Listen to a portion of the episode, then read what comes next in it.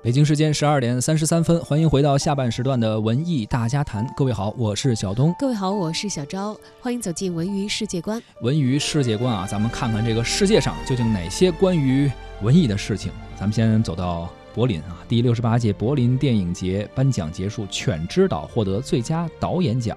北京时间二月二十五号，第六十八届柏林电影节颁奖盛典揭晓了主竞赛单元的各项归属。韦斯安德森凭借动画电影《犬之岛》斩获了最佳导演奖。《犬之岛》的故事呢，发生在二十年后日本的一座城市里。由于担心犬流感爆发，小林市长呢决定把所有的狗狗都放到一座垃圾岛上。这个岛呢就是犬之岛，而且禁止任何人在室内养狗。这个时候，一名十二岁的男孩为了寻找自己的爱宠。独闯犬之岛，在寻找宠物的过程当中，小男孩和五只狗狗上演了一段奇妙又感人的故事。这部电影呢是韦斯安德森拍摄的第二部定格动画片。早在2009年，他就拍摄了《了不起的狐狸爸爸》，就以独特的风格呢收割了很多的粉丝。而《犬之岛》呢是作为动画片首次担任柏林电影节的开幕电影，这也是韦斯安德森继《布达佩斯大饭店》担任柏林电影节的开幕影片之后第二部作品享有这样的殊荣了。你看，这样一个导演，他拍了一个以日本为背景的一个关于狗的电影啊，这个元素好像比较比较跳脱啊。韦斯安德森也坦言说，他是受到了黑泽明和宫崎骏的影响非常多。在了不起的狐狸爸爸之前，他说他真的对日本动画产生了很大的兴趣。而这一次的犬之岛，他说他受到了很多黑泽明和宫崎骏的影响。看宫崎骏的电影，你能够感受到自然平和，这是美国动画。传统的那种动画非常不一样的，这是和美呃日本动画的一些区别。而看呃宫崎宫崎骏的电影，也是对他起到了非常大的一些影响吧。这一次呢，他说他和配乐呃商量的时候，也是呃注意非常的收敛克制一些，更多的时候我们需要的是安静。他说这些都是他从宫崎骏的动画电影中学到的一些东西。应该说是西方导演吸收的东方之长做了一次展现啊。虽然这次呢，柏林电影节犬之岛和金熊奖是。失之交臂了。不过，韦斯安德森呢，用自己的方式再次放大了定格动画这样这样一种动画呈现形式它本身的魅力。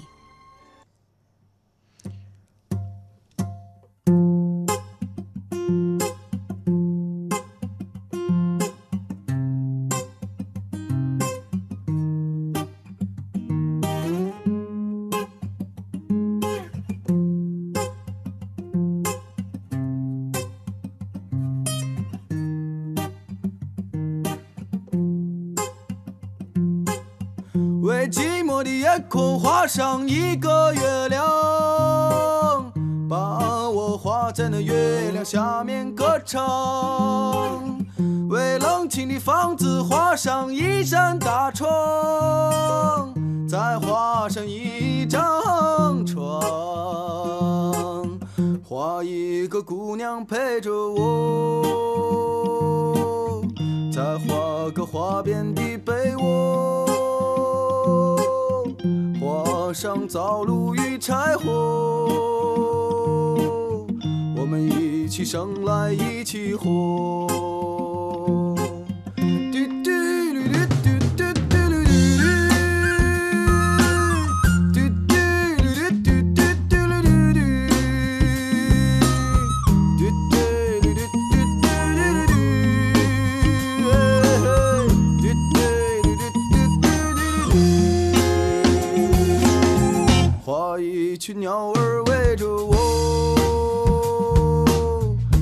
画上绿林和青坡，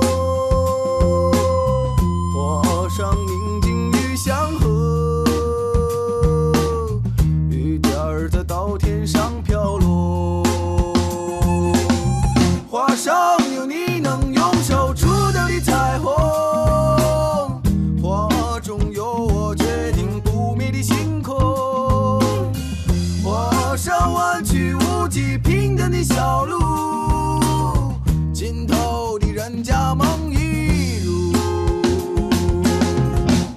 画上母亲安详的姿势，还有橡皮能擦去的争执，画上四季都不愁的粮食。